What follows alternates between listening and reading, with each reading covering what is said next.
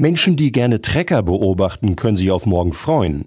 Alle, die sich über flüssigen Straßenverkehr freuen, wohl eher nicht, denn morgen am Montag werden die Landwirte bundesweit protestieren gegen die geplanten Maßnahmen der Regierung, die Subventionen für Agrardiesel zu streichen. Das bedeutet auch für uns erhebliche Einschränkungen. Meine Kollegin Jule Stolpe hat dazu weitere Informationen. Jule, auf was müssen wir uns denn da morgen gefasst machen?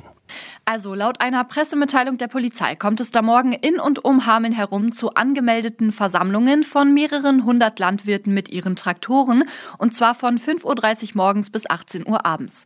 Die Empfehlung der Polizei deshalb, die Gebiete weiträumig zu umfahren, sich auf Wartezeiten einzustellen oder direkt zu Hause zu bleiben, zum Beispiel wenn Homeoffice möglich ist. Betroffen sein werden die Streckenabschnitte der B442 zwischen Bad Münder und Einberghausen, die B1 von Hemmendorf nach Afferde und zwischen Erzen und Hameln, dann die B217 von Hasperde bis rein in den Hamelner Innenstadtring und auch die L426 und die B1 Bad Pyrmont Richtung Rea werden betroffen sein. Die landwirtschaftlichen Fahrzeuge werden diese Routen durchgängig in beiden Richtungen befahren, heißt es in der Mitteilung der Polizei. Also das könnte Chaos geben auf den Straßen. Dementsprechend wird es auch im Linienverkehr Probleme geben. Weihnachtsferien sind ja vorbei. Ich denke da auch an die Schulwege.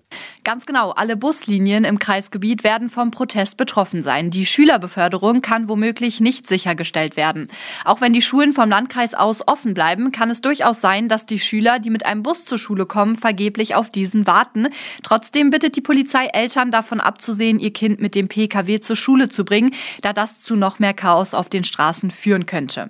Manche Schulen haben ihrerseits auch bereits reagiert und für morgen Videounterricht bzw. Homeschooling angekündigt. Deshalb sollte man da auf jeden Fall auf die Mitteilungen der jeweiligen Schulen achten. Gibt es denn sonst noch irgendetwas, das wir für morgen wissen müssen? Naja, im Endeffekt bedeutet das, dass wir diesen Protest in unsere persönliche Planung morgen auf jeden Fall mit einbeziehen müssen. Auf den Straßen, vor allem rund um Hameln, wird es voll. Mit spontanen Aktionen wird an weiteren Orten gerechnet und am Nachmittag ab 15 Uhr wird es eine weitere Versammlung geben und zwar am Bahnhof und unter dem Motto für Freiheit und Frieden gegen die Mauterhöhung, die Abschaffung der Steuervergünstigungen der Landwirte und gegen die CO2-Steuer.